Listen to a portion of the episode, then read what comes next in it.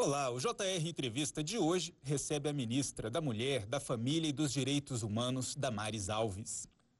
Uma das grandes preocupações do Ministério tem sido a violência doméstica por conta do isolamento social. Em maio, foi verificado o aumento de 36% de denúncias de violência contra a mulher. Ministra, muito obrigado pela sua atenção JR Entrevista. Começamos falando exatamente desse tema, já que havia um alerta, uma preocupação antes da pandemia, quando começou a política de isolamento sobre o potencial risco que é, mulheres, idosos, crianças iam sofrer dentro de casa. Nós observamos o que estava acontecendo nos outros países que entraram em quarentena antes do Brasil. A violência doméstica cresceu em outros países. E a gente sabia que isso ia acontecer no Brasil. Por quê? A gente ia deixar dentro de casa o agressor e a vítima. E a gente sabia que isso ia acontecer. O número que você anunciou desses 37% é o número de denúncia no nosso serviço de recebimento de denúncia, o Ligue 180. Mas quando a gente vai para a Secretaria de Segurança dos Estados, a exemplo do estado do Acre, o registro já aponta em 600% o aumento. Nós temos estados no Nordeste que já apontam o número de 400%. Então a gente sabia que isso aconteceu e, infelizmente, o que estava previsto é a realidade hoje. A violência doméstica e a violência contra a mulher, ela disparou. Mas a gente também se preveniu e a gente ofereceu para o Brasil canais. Nós ampliamos os nossos canais de recebimento de denúncia e inúmeras campanhas para que a mulher saiba que, mesmo em período de de quarentena, mesmo em período de pandemia, o serviço, a rede de proteção de mulher no Brasil, ela não parou. Ela funciona, ela está em plena execução e precisamos deixar isso muito claro. A senhora pode dar uns exemplos dessa expansão nesse atendimento e nesse cuidado com a mulher vítima de violência doméstica? O canal de denúncia é o nós ficamos preocupados. Essa mulher vai estar dentro de casa com o agressor. E o canal de denúncia é um telefone, é o 180 como essa mulher ao lado do agressor vai ligar, ele vai ouvir a voz dela. Nós precisamos oferecer para essa mulher uma alternativa. Nos antecipamos e oferecemos para ela, oferecemos para o Brasil um aplicativo em que ela pode silenciosamente digitar e fazer a denúncia. Quando ele estiver dormindo, na hora que ela entrar para o banho, ou na hora que ela for lá fora jogar o lixo. Então, nós entregamos esse aplicativo. E agora, o nosso aplicativo também vai ser em forma de WhatsApp. Isso vai facilitar ainda mais. O bom do aplicativo é que ela pode, na hora, juntar um documento, uma foto, um vídeo, uma imagem, que já até antecipa uma prova para o pedido de uma medida protetiva. Isso ajudou muito, por isso que cresceu o número de denúncia nos canais, porque a tendência era diminuir as denúncias. Como é que ela vai telefonar? Então, o número de denúncias nos canais cresceram muito. Outra coisa, nós trabalhamos junto com o Ministério de Justiça para que as, os estados tivessem a delegacia online. E aqui vou dizer para vocês, isso era um sonho um sonho da rede de proteção da mulher, que a delegacia de registro de violência doméstica fosse online. Mesmo antes da pandemia, uhum. muitas mulheres não querem entrar numa delegacia. E se a gente pudesse oferecer a delegacia online, essa mulher que tem o constrangimento de entrar na delegacia pode fazer a ocorrência. Lembrando, a denúncia, qualquer pessoa pode denunciar, mas o boletim de ocorrência tem que ser a vítima. Então, de hoje, 18 estados já têm o boletim de ocorrência. Por isso que eu falo desse número do Acre e de alguns estados, porque eles têm agora a delegacia virtual. Então, foram mecanismos como estes. E campanhas, campanhas extraordinárias nós realizamos. Tem uma campanha que a gente fez do Vizinho Solidário, o Vizinho Vigilante. E nós trabalhamos muito com condomínios, distribuindo cartazes, distribuindo folhetos. E tivemos uma experiência, por exemplo, é um resultado dessa campanha. No interior de Santa Catarina, onde a campanha chegou forte, uma mulher que estava para ser agredida, e a gente tem certeza que ela seria assassinada, ela escreveu pedindo socorro e colocou o número do apartamento numa toalha com um batom vermelho, jogou pela janela e como todo mundo no condomínio estava sabendo que ali era um condomínio do vizinho vigilante, vizinho solidário, acharam a toalha, chamaram a polícia e prendemos o homem no ato no flagrante. Então, assim, muitas campanhas de, de, de, conscientização e garantindo a mulher, você não vai ficar na rua. Porque o agressor começou a usar a seguinte desculpa, é pandemia, vai ficar na rua com as crianças, vai morrer de fome, vai pegar coronavírus. Nós garantimos a ela que a rede de proteção estava em funcionamento e foi o que nos ajudou muito. Mas confesso, os números ainda nos assustam. Pois é, a, só no ano passado, o 180, o, o disco, o telefone 180, registrou 1,3 milhão de ligações é, de denúncias. É, a, a, gente está percebendo que há todo um esforço de orientação, não só com atitudes governamentais, mas organizações não governamentais também Sim. agindo. Agora tem a campanha da farmácia Sim. com a marca na mão, que é, é do ponto de vista uhum. do, do, canal é, é, é extraordinário, fantástico, criativo demais. Mas a senhora acha que a partir do momento em que há o registro, a resposta, por exemplo, com medidas protetivas, ela tem avançado no mesmo ritmo? Tem avançado, tem sim. A, a rede de proteção ela tem se aperfeiçoado no Brasil. Por exemplo, a Patrulha Maria da Penha, que é um instrumento poderoso que nós temos no Brasil. É uma viatura caracterizada para o atendimento às ocorrências de violência doméstica. Esse efetivo é treinado para a violência doméstica. Por exemplo, a mulher chama. Aí quando a viatura chega, até a viatura chegar lá, essa mulher se arrependeu ou foi intimidada. A, a polícia bate na porta, ela olha e fala: não, tá tudo bem. Mas esse efetivo é treinado para olhar no fundo dos olhos dela. Tá tudo bem mesmo? Deixa a gente entrar. Então, a gente tem essa patrulha Maria da Penha com, com policiais especializados no atendimento à violência doméstica. A patrulha já está em quase todos os estados e nós estamos ampliando esse instrumento poderoso. Então, a rede tem se aperfeiçoado. E não só a rede ali, a polícia, o efetivo, as varas de proteção, as varas judiciais, a defensoria pública e agora a sociedade civil. Nós temos movimentos, por exemplo, que é só abrir a internet vocês vão ver as justiceiras. Grupos de advogados que estão se reunindo de forma voluntária para ajudar essas mulheres lá na ponta. Organizações, inúmeras organizações da sociedade civil estão aí se apresentando como como essa ponte de apoio, esse grupo de apoio às mulheres vítimas de violência. E a gente acredita isso, que este problema, essa marca triste no Brasil, somos o quinto país do mundo que mais mata mulheres. Nós acreditamos que a gente vai vencer isso com essa junção de força. O poder público, a sociedade, a iniciativa privada, as igrejas. Então, nós acreditamos que juntos nós vamos vencer este grande mal que nos aflige. Ministra, e como fazer a prevenção? Estamos falando aí, estamos combatendo os efeitos, né? E para prevenir, para pôr um fim nessa violência, Olha, nós estamos é acreditando na próxima geração. Nós estamos acreditando muito na próxima geração também. Uhum. E aí nós estamos conversando com a, o Ministério da Educação nós vamos ter que ir para a escola. Nós temos um programa chamado Maria da Penha Vai à Escola. E nós vamos ter que ocupar a escola com esse programa cada vez mais. Nós temos uma preocupação que eu preciso trazer aqui, eu quero muito que os pais ouçam o que eu vou dizer. A idade da vítima está diminuindo cada vez mais. E a idade do agressor também. Nós estamos encontrando muitas meninas em namoros abusivos, em namoro tóxico, e a gente tem que falar sobre isso. Meninas de 15 anos apanhando de namorados. E isso é uma realidade que a gente vai ter que enfrentar. Então, nós vamos ter que começar cada vez mais cedo a falar sobre violência doméstica, violência contra a mulher. Eu quero falar sobre isso com quatro anos de idade. Uhum. Eu quero falar com um menino de quatro anos lá na escola, que a menina tem que ser respeitada. Mas eu quero falar de respeito mútuo, quero falar de combate à violência lá na escola, de respeito mútuo, de solidariedade, de fraternidade. Nós vamos ter que fazer um trabalho de conscientização lá na escola. E a gente também vai ter que entender esse agressor. Quem é este agressor? Será que o agressor pode ser restaurado? A Lei Maria da Penha prevê programas e projetos de restauração do agressor. A sociedade não gosta que a gente fale sobre isso. Uhum. Mas nós vamos ter que falar sobre isso. Por quê? Nós temos números que apontam que mais de 50% da mulher que denuncia, ela retorna para o agressor. E aquele agressor que não volta para a esposa que ele agrediu, ele vai casar com uma outra mulher e ele vai continuar agredindo uma outra mulher. Então, nós vamos precisar pensar na restauração desse agressor.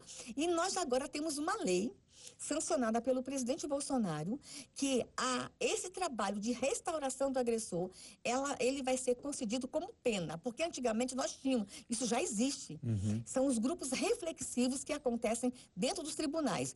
O juiz oferecia para o agressor, oferecia, ele ia ou não. Agora vai ser uma medida como uma pena. Ao invés dele dar uma cesta básica, fazer um serviço comunitário, ele vai ser obrigado a passar por um processo de restauração, um grupo reflexivo. E vou contar uma novidade para vocês. O agressor que entra num programa desse de restauração, Sabe qual é a reincidência? Menos de 5%. Olha só. Então funciona. E quem Nós não participa tem uma reincidência maior. Muito pequena, muito pequena. Não, quem não participa do programa. Ah, é grande, é muito é muito grande a grande, né? reincidência. Eu agre- eu agredi uma vez, com certeza, a tendência de reagredir, de, de, de agredir novamente é muito grande. Entendi. Bom, só para fazer um lembrete aqui, eh, você pode assistir ao JR Entrevista na Record News às 10 da noite, pelo portal R7, no Play Plus, no Jornal da Record, no JR 24 horas, à meia-noite e meia e também nas nossas redes sociais. Ministra, mudou o protocolo também para a constituição do flagrante, em caso de desaparecimento da mulher, né? Antes, é, para se configurar o quadro, teria que esperar 48 horas. Qual é o peso dessa medida nessas campanhas de combate? Imediatamente resposta, né? Ah, isso- o que está acontecendo agora é com relação ao feminicídio, né? O- Todo o protocolo para se investigar o feminicídio foi alterado, foi modificado, até mesmo a cena do crime, a preservação da cena do crime, a colheita da prova pericial, tem todo um protocolo agora mais, ma- mais moderno, com regramento. Então, foi até semana passada o ministro da Justiça, eh, ele editou essa portaria. Então, a gente acredita agora que até a polícia científica vindo com mais força agora. Então, o que que nós estamos fazendo? Aperfeiçoando tudo que a gente pode aperfeiçoar nesse momento para dar as respostas que a sociedade tanto precisa. Nessa pandemia, um grande problema, sem dúvida alguma, é essa violência doméstica, né? A senhora falou principalmente da questão da mulher, mas isso é um problema que afeta também as crianças e os idosos. Todo o ambiente doméstico fica mais violento nesse Todo. período. todo. É, o nosso 180 recebeu esse número enorme de, de ligações, Sim. tá? Mas eu tenho um Disque 100. Uhum. O Disque 100 recebeu em torno de 2 milhões e 300 mil ligações. E o Disque 100, a gente registra ali as, as denúncias de violência contra a criança, contra idoso, contra pessoas com deficiência. E eu preciso falar sobre isso. Disparado no Disque 100, a primeira violência contra a criança. Nós temos hoje no nosso ministério registrado, nem toda ligação ela vira um processo. Às vezes as pessoas estão ligando no meio da ligação desliga com medo. Às vezes as pessoas ligam para perguntar alguma coisa. Nem, nem toda ligação é uma denúncia. Das ligações que nós tivemos em 2019, nós geramos 86 mil processos de denúncia de violência contra a criança. Dessas 86 mil, disparado, primeiro lugar, a maior violência contra a criança no Brasil é a negligência. Seguido de violência física, psicológica e a quarta maior violência é a violência sexual. E aqui na violência sexual eu quero destacar que nós apresentamos para o Brasil números exatos de estupros de bebês e de recém-nascidos. Quando eu falo estupro de recém-nascidos, eu quero dizer para os senhores que, infelizmente, no Brasil, nós temos cenas e imagens lá no nosso ministério de bebês recém-nascidos de oito dias sendo estuprados. E eu quero que vocês entendam agora a nossa preocupação. Preste atenção.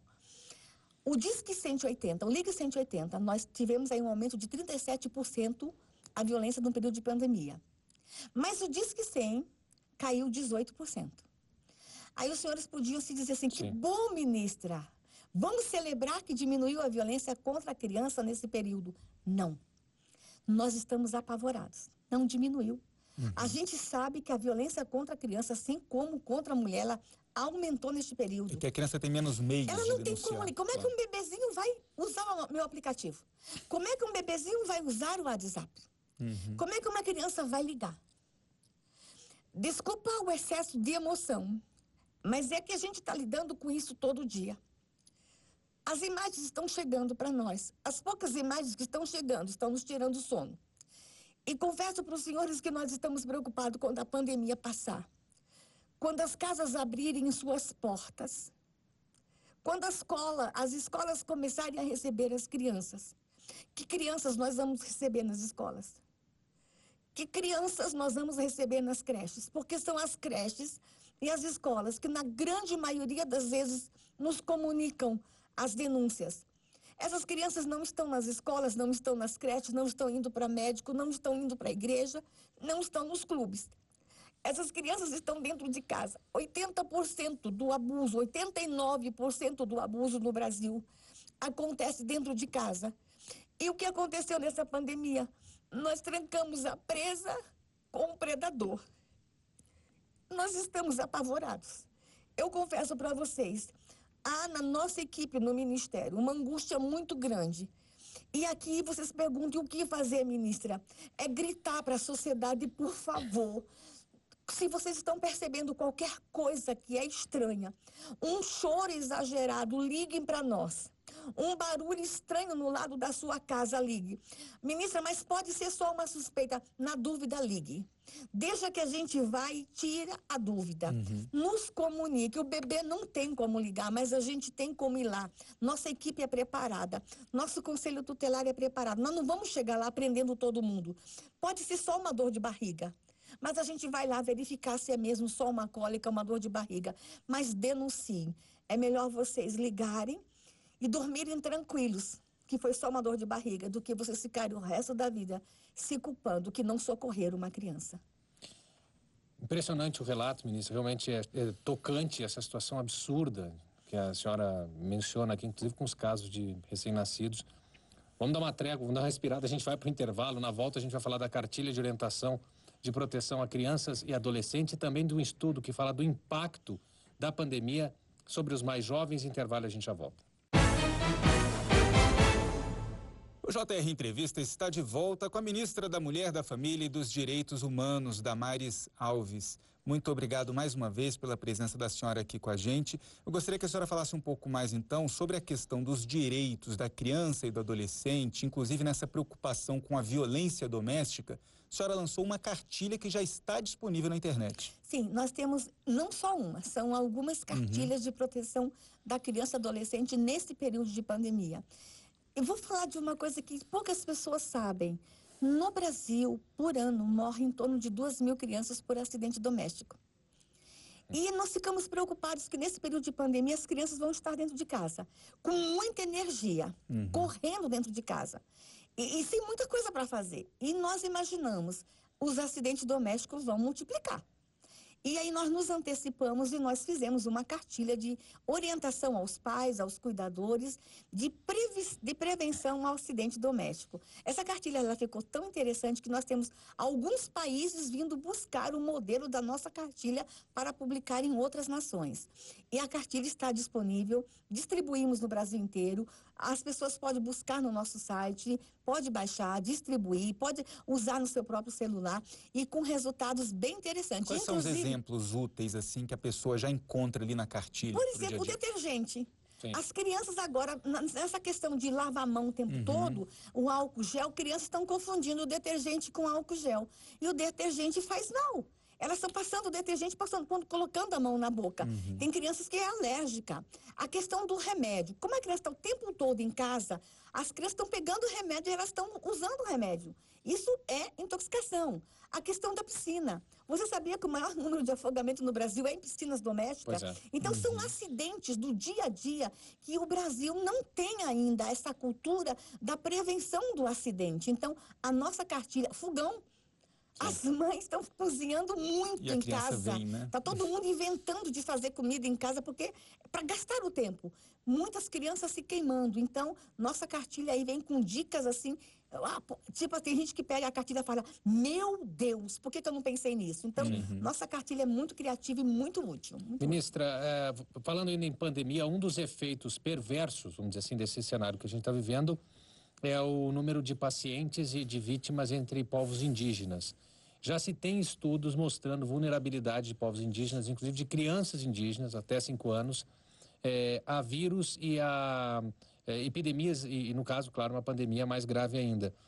É, por que, que se tem esse estudo há tanto tempo e a gente não desenvolveu, a nossa sociedade não desenvolveu né, nenhuma ferramenta para tentar frear, proteger essas sociedades, esses grupos? Veja só, é, os índios eles são vulneráveis à gripe. Uhum. Uma gripe para nós tem um efeito de uma pneumonia para o, para o índio. Então, tanto que quando o índio vai para um hospital, o índio ele é extremamente protegido. Os hospitais a referências com índio têm todo um cuidado com os indígenas.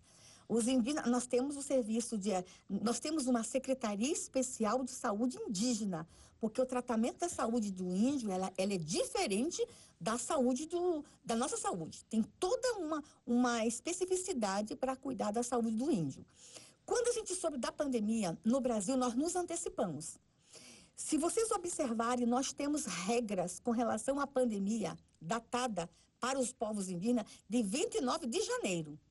O presidente da República, ele decreta estado de emergência no Brasil 3 de fevereiro.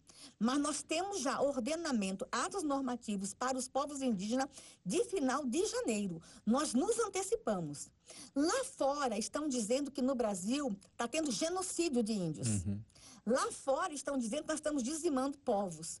Mas o relatório, o último relatório que eu tenho de morte de indígenas no Brasil, que é jurisdição federal, o último relatório que eu recebi sexta-feira passada, na semana passada, foram 117 mortes. Nós não estamos dizimando povos, não está tendo genocídio no Brasil. Mas a pandemia tem avançado nos territórios chegou, indígenas. Chegou em algumas regiões. Não é que tem todas as aldeias chegou uhum. o coronavírus. Isso não aconteceu. O que acontece? Nós temos, segundo o, censo, o último censo, 890 mil índios no Brasil. Metade desses índios já estão em áreas urbanas. O índio que está em área urbana, é óbvio que ele vai pegar. Uhum. Porque ele está pegando ônibus, está pegando metrô. Então, ele, vai, ele está vulnerável, assim como nós estamos, a ser contaminado. Mas o índio que está em área está lá na aldeia, esse tem toda uma proteção do governo federal. É só a Secretaria de Saúde Indígena que entra lá. Então, com relação a esses, foi feito um plano de contingenciamento. Dia 29 de janeiro já proibimos a entrada de pessoas em área.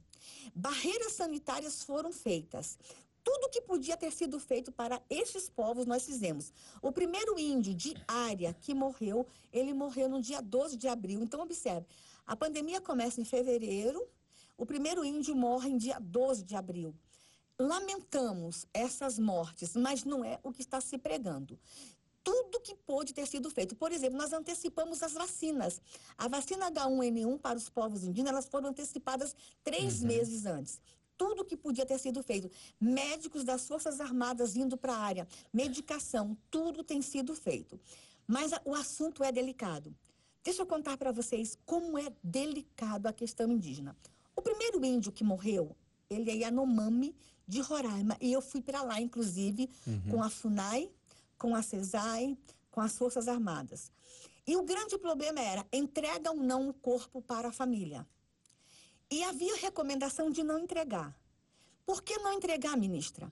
Você sabe como que é o sepultamento de um indianomami? Vou explicar para vocês. Ele não é enterrado. O indianomami ele é colocado num lugar por dias. Ele é aberto na parte de cima para que o cheiro saia e ele tem que secar no sol. O corpo tem que secar, as vísceras têm que secar. Depois que ele é secado, a família fica ali em volta dias chorando luto manipulando o cadáver. Depois que ele é que seca o corpo, o corpo é retirado, vai para uma fogueira e ele é queimado. Aí eles pegam aquela cinza, depois de um mês, eles pegam aquela cinza, reúne a comunidade, faz uma cerimônia, faz um grande tacho de, de mingau de banana, e uhum. aquela cinza é colocado dentro do mingau de banana, mexe e toda a comunidade come aquele mingau de banana. Por quê? A parte ruim do índio foi embora com aquele cheiro, mas a parte boa ficou e todo mundo tem que comer a parte boa, porque para o Yanomami o índio não morre, ele fica. Como é que nós vamos pegar um corpo com Covid, entregar para uma comunidade manipular, uhum. se há uma recomendação da OMS, que nem velório a gente pode fazer. Então, observe que é tudo muito delicado. E é com essa delicadeza que o governo federal está lidando com a pandemia entre os povos, com muito amor, delicadeza e obedecendo à especificidade de cada cultura. Agora, temos outras iniciativas também, como o programa Abrace o Marajó, né? Sim. Explica pra gente o que resultado ele já trouxe, né? O que, que o programa fez. Assim como nos povos indígenas, que para a gente mantê-los confortáveis na aldeia. Uhum. Como é que a senhora faz para os índios não saírem da aldeia e não se contaminar? Eles têm que ter comida. Então, nós levamos cestas básicas. São em torno de 320 mil cestas básicas para os povos tradicionais no Brasil, entre indígenas, quilombolas e ciganos. No Marajó, o povo ribeirinho, como é que eles tem que ficar lá tranquilo, também levando comida. Nesse momento, o programa Abraço Marajó, que é um programa de desenvolvimento regional, está focando na garantia e na segurança alimentar, também levando para eles cestas básicas. Então, no momento de pandemia, nós estamos cuidando da população ribeirinha, lá da região do Marajó, do arquipélago do Marajó, fazendo a garantia alimentar. O mesmo está sendo feito por outras áreas, como, por exemplo, ao, ao, longo de todo o Rio Purus, que tem muitos ribeirinhos morando por ali. Normalmente, quando a gente fala em Amazônia, em povos amazônicos, a gente pensa, é claro, naturalmente nos índios. Mas os ribeirinhos são muito pobres. Eu estive por lá, visitei, e a situação que eles enfrentam é muito difícil. Muito difícil. E, e eles também têm direito ao saque emergencial. Mas me diga uma coisa. Nós ainda temos em torno de 58 municípios que não têm uma agência bancária, não tem um correspondente bancário. E como fazer? Se essa pessoa sai da sua cidade, viaja às vezes três dias de barco para poder sacar o dinheiro. Essa pessoa nessa cidade que ela vai sacar, ela pode ser contaminada. Nós tivemos que montar toda uma logística para pegar barcos da Caixa Econômica, barcos do INSS, levar para a região para que eles na hora façam também o cadastro e já saquem. E por que, que eles não estavam conseguindo fazer o cadastro? Não tem energia. Se não tem energia, não tem internet. Fizemos também toda essa logística. E também tivemos que levar cesta básica. Você sabia que teve cestas básicas que a gente teve que tirar, por exemplo, de Belém quatro dias no navio da, da Marinha. Depois que chegou numa cidade, mais dois dias dessa cidade num barco menor. Chegou na cidade de Chaves. Da cidade de Chaves, mais um dia até o distrito. Depois a pessoa pegava no distrito e caminhava um dia na mata com a cesta na, nas costas. A logística é muito grande. Essa nação ela é incrível. De Belém até aquela pessoa lá longe sete dias para uma cesta básica chegar. É um país enorme, mas a gente está fazendo tudo para que os povos tradicionais ribeirinhos são classificados como povos tradicionais. Uhum. No Brasil, nós temos 28 povos tradicionais diferentes, entre eles os ribeirinhos. Ministra, a gente vai mais uma vez para um pequeno intervalo e na volta a gente fala sobre a popularidade da ministra. Até já. Hoje o JR Entrevista conversa com a ministra Damares Alves, do Ministério da Mulher, da Família e dos Direitos Humanos. Vamos falar de popularidade, ministra. A senhora tem dialoga muito bem e, e com toda uh, fluência e facilidade com as bases que estão muito mais próximas do governo Bolsonaro, mas enfrenta uma resistência maior na, na oposição. É, a senhora pretende dialogar mais com esse grupo? A senhora acha que isso é viável? A senhora acha que tem um certo preconceito, uma vontade? Por que, que não tem esse diálogo que é tão necessário na, em áreas sociais, em áreas de defesa da mulher, por exemplo? Eles não conseguem, não conseguem permear todos os grupos. A oposição tem que fazer a oposição. Eles estão no papel dele. Mas se você observar, se você olhar o meu ministério, quem mais mandou recurso para o nosso ministério foi a oposição. Uhum. É sinal que a oposição aprova o trabalho do ministério. Eu não sou popular. Popular é o ministério. Não sou eu, é a pauta. A nossa pauta é extraordinária. A gente cuida de criança, de idoso, de vovô, de vovó. A gente cuida de povos tradicionais. A nossa pauta ela é popular. Não sou eu, é o ministério. Sou eu que falo diretamente com o povo. Sou eu que estou na rua. Nesse tempo de pandemia, meu ministério, a minha equipe tem dormido duas, três horas por noite. Somos nós que estamos indo abraçar o povo. Somos nós que estamos levando a comida. Eu não sou a ministra da ação social. Eu sou a ministra dos direitos, a ministra da criança, a ministra da família. Somos nós que estamos abraçando o povo. Então, não é a ministra, é a pauta. Não é a ministra, é o ministério. E mesmo a oposição, mesmo o deputado mais radical da oposição, ele é pai. E ele sabe que eu estou cuidando de criança. Ele tem um vovozinho em casa e ele sabe que eu estou cuidando do idoso. Então, eles reconhecem que esse ministério, da forma como o presidente, de forma tão criativa e inteligente, construiu esse ministério, ele sabe que esse ministério veio para ficar e veio para cuidar de vidas. Agora, as pautas feministas e os diálogos com essa parte da sociedade, como andam? A gente diverge em um ou outro ponto. Por exemplo, a questão do aborto. Uhum. Tá? A gente não tem nenhuma militância a favor do aborto. Mas quando você coloca, todo, nós estamos na mesma batalha, apenas em lados diferentes. Mas o que, que as, os dois lados querem? A proteção da mulher. A gente converge no objetivo, que é proteger a mulher, apenas em lados diferentes. Mesmo nessa hora, tem uma hora que a gente está junto. A gente se separa em um ou outro ponto, mas nós estamos juntas, todas, na proteção da mulher. Então, a, a gente diverge, às vezes, na guerra da narrativa, do discurso, mas o objetivo é proteger mulheres. Uh, o Ministério tem um estudo que a senhora acabou de falar para a gente aqui, inclusive no intervalo, sobre o efeito da pandemia nos jovens. Na juventude e vamos voltar a falar de jovens. Eu queria uma palavrinha da senhora antecipando o que, que diz esse estudo e o que, que é mais preocupante. Ele é apavorante, ele nos preocupa uhum. e no Brasil nós temos pouquíssimas políticas públicas para a juventude e nós vamos ter que dar uma atenção. E o presidente Bolsonaro, quando construiu esse ministério, deixou a Secretaria da Juventude e foi pensando em políticas públicas estruturantes e permanentes para jovens.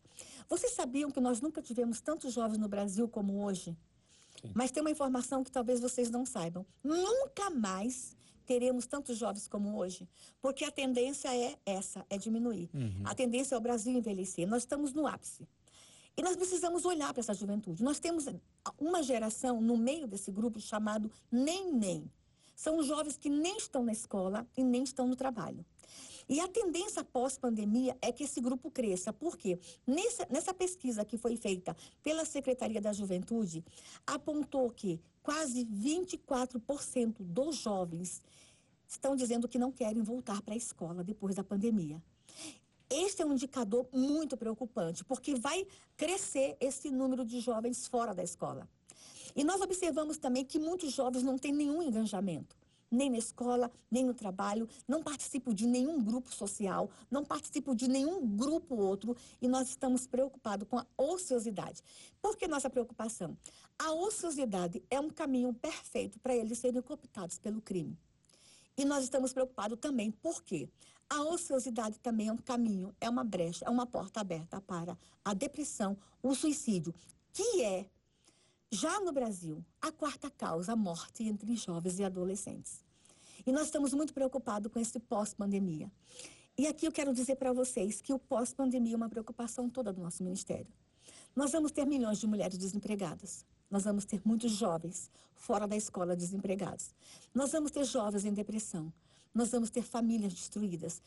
Nós vamos ter milhões de crianças machucadas, ou fisicamente, ou vítimas de violência sexual. Por conta de todo esse quadro que a gente tem sentido pós-pandemia, nós temos conversado muito com o presidente que nós não vamos ter uma retomada. A palavra pós-pandemia não vai ser retomada. Nós acreditamos que nós vamos ter que partir para uma reconstrução. Nós não vamos ter um, uma retomada. O novo normal não existe. Nós vamos ter que ir para uma reconstrução. Nós teremos muitos desafios pós-pandemia, não só na área econômica, está todo mundo focado uhum. na área econômica. Mas nós temos alguns ingredientes aqui na mesa que eu trouxe, que nós vamos ter que ter um olhar, um olhar muito aguçado. A nossa nação vai precisar ser cuidada. Dessa forma que eu falo, com o coração. Nós vamos ter que rever políticas públicas no Brasil. Muitas políticas públicas terão que ser revistas. O orçamento da União vai ter que ser revisto. Legislações terão que ser revistas. Nós vamos ter que ir para uma reconstrução pós-pandemia. Sem dúvida, os desafios são grandes. Ministra, obrigada pela presença aqui com a gente. O JR Entrevista fica por aqui. Lembrando que você pode assistir ao JR Entrevista na Record News às 10 da noite, pelo portal R7, no Play Plus, no Jornal da Record no JR 24 horas à meia-noite e meia e também nas nossas redes sociais. Muito obrigado pela sua entrevista, ministra. Muito obrigado pela sua companhia, pela sua audiência. Até a próxima. Tchau, tchau.